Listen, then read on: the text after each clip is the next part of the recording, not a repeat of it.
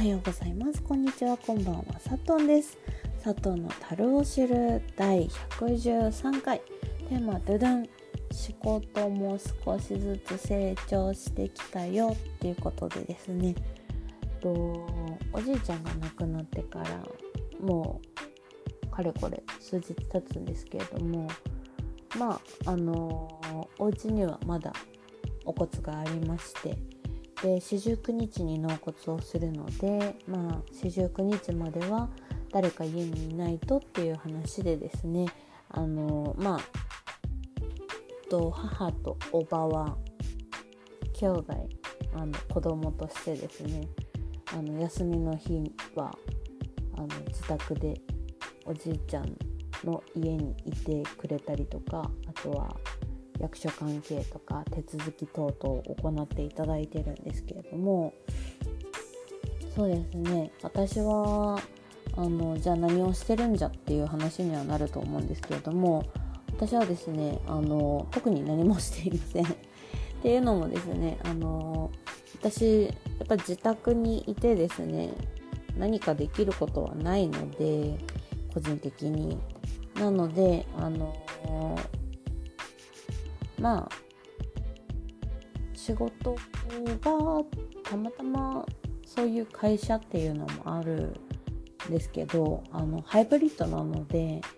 会社としてはですねリモートもいつリモートしても OK だしオフィス出社しても OK だしっていうところでまあ夏は暑いからオフィス出社かなとかって思ってたんですけれどもうんいかんせんですねあのずっとオフィス出社っていうわけにもやっぱりいかないわけですね。あの母とおばがやっぱ仕事に行くのが、まあ、通常なので、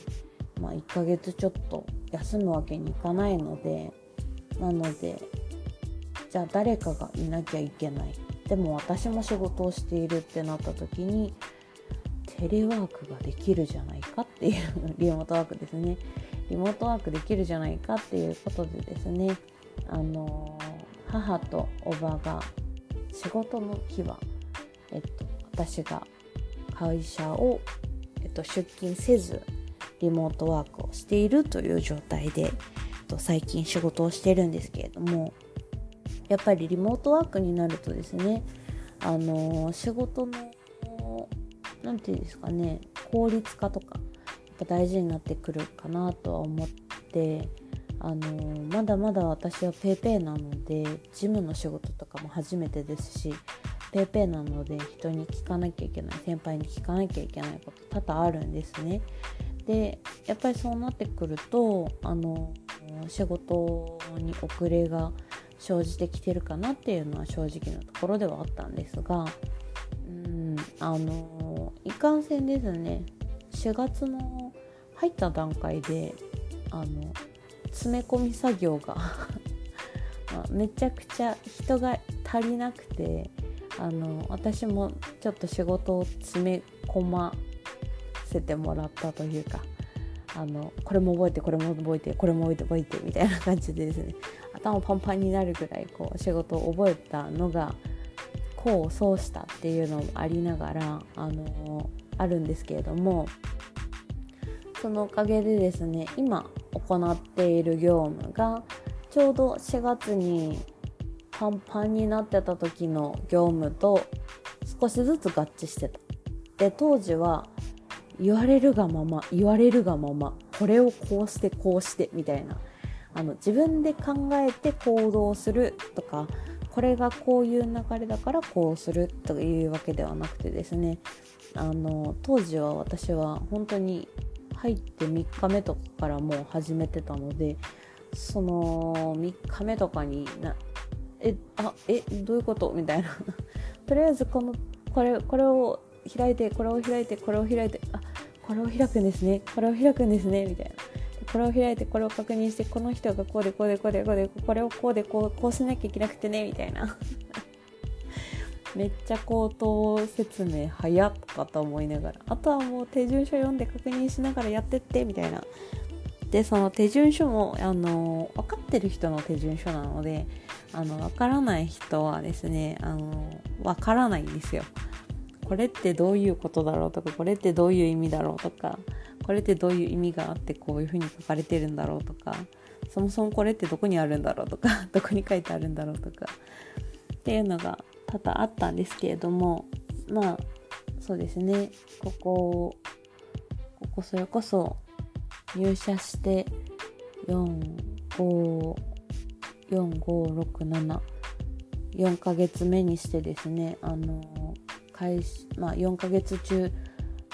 もう半分ぐらい半分以上はちょっと休んだりとか体調不良とかあのインフルエンザ初めてかかったりとかあの喉頭が炎になったりとか 入院したりとかであの、まあ、休んではいるんですけれどもあと生理中とかで休んではいるんですけれどもその中でもやっぱりこう覚えていくこととかそういう流れとかっていうのがやっぱり体の中に染み込んできたというか浸透してきたっていうかどういう意図でこういうことを送っているこういう意味があるでこういう行動になるみたいなそういう手順がですねあの書いてある手順書の意味がちゃんと理解できるようになってきたっていうのが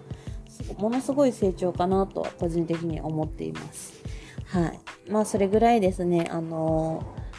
私はちょっとずつちょっとずつ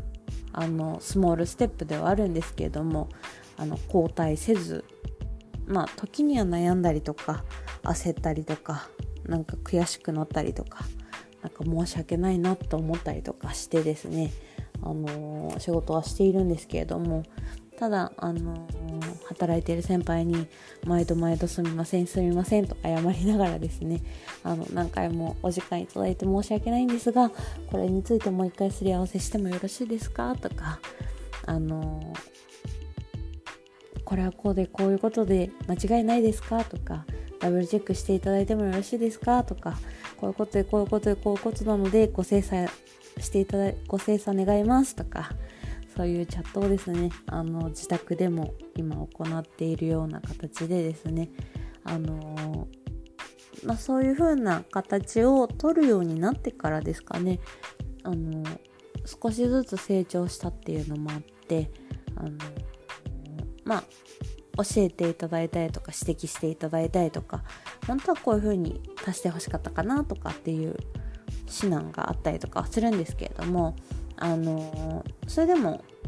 やっぱりこう別に怒られてるわけじゃないし本来だったらこういう文章があるとなお嬉しいなみたいな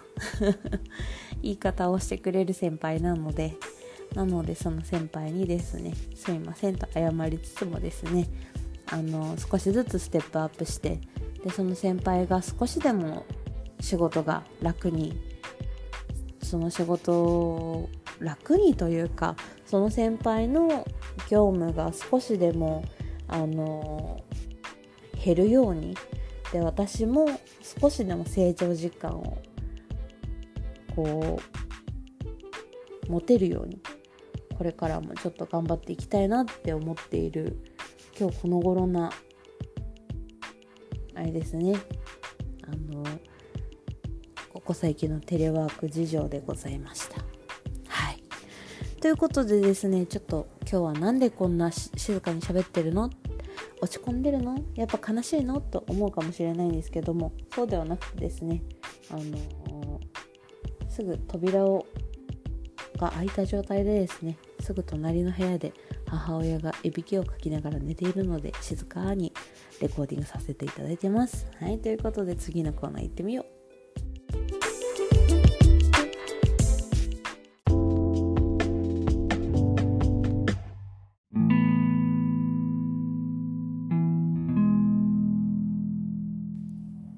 出会いと別れ繰り返すたび心をすり減らす。記憶をかき分けた先に滲んだ思い出。が待つ。あなたを知らない。世界の方がずっと真下った笑う。いつしかすれ違う。日々の中で本音を隠しながら気づかないふり赤ね色のこの街眺めてはこんなにもあなたのこと思い出してばかり。忘れたいのに今さらすな離れない。かってるんだよ。今も心は泣いてるよ。めっちゃ小声で歌う。いつも以上に小声で歌っております。サトンでございます。はいということでですね今日のおすすめの音楽はこちら。とノーベルブライトの月見草です。はい。うんと今若い子に人気のバンドなのかな？で私はなんでこの曲を知ったのかな？うん。ただ多分人気だからよく聞くいいなって思う知ったって感じですね。あの TikTok とかやっぱりあんまりそんなに見ていないくなっちゃった。もともと TikTok とか始まったばっかりの時はめっちゃやってたりとか踊ったりとか歌ったりとかやってたんですけれどもあのもう見てもあんまりいないし見るのもなんかこう面白い系？面白系っていうかあの時短メイク系とかなんかそういうのばっかりでまあどっちかっていうともううーんとインスタの方でもなんか両方上げてる方いらっしゃるので、インスタの方を主に見てることが多いから TikTok はあまり見てないかなっていうところではありますね。はい。なのでちょっとノーベルブライトさんはあんまり存じ上げないんですけれども、あの、月見草、この曲、まあ片思いの曲というか、失恋ソングというか、ラブソングというか、あの切ない曲だなと思いながらいつも聴いてはいたんですけれどもあのそうですねただ人と人の別れというのは恋愛だけではないなっていうのはやっぱりここ最近ですごく実感したことではあるので、うん、恋愛だけじゃなくてもちろん友人でもそうだし友人とのなんだろう別れというか友人と離れ離れ心の離れ離れとか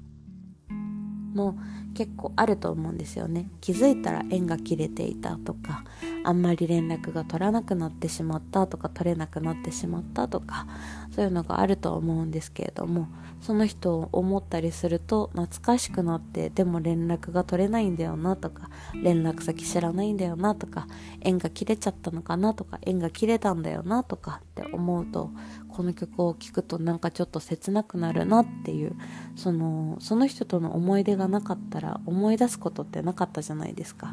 だから最初から出会わなければよかったのかなって思う節がありつつもでもその人との出会いがあったからこそ楽しかった思い出とか嬉しかった記憶とかそういうのもあるんだよなっていうのがやっぱりこう人の生き死にによってあの改めて実感したというか自分自身がそうだったらどうだったんだろうみたいな。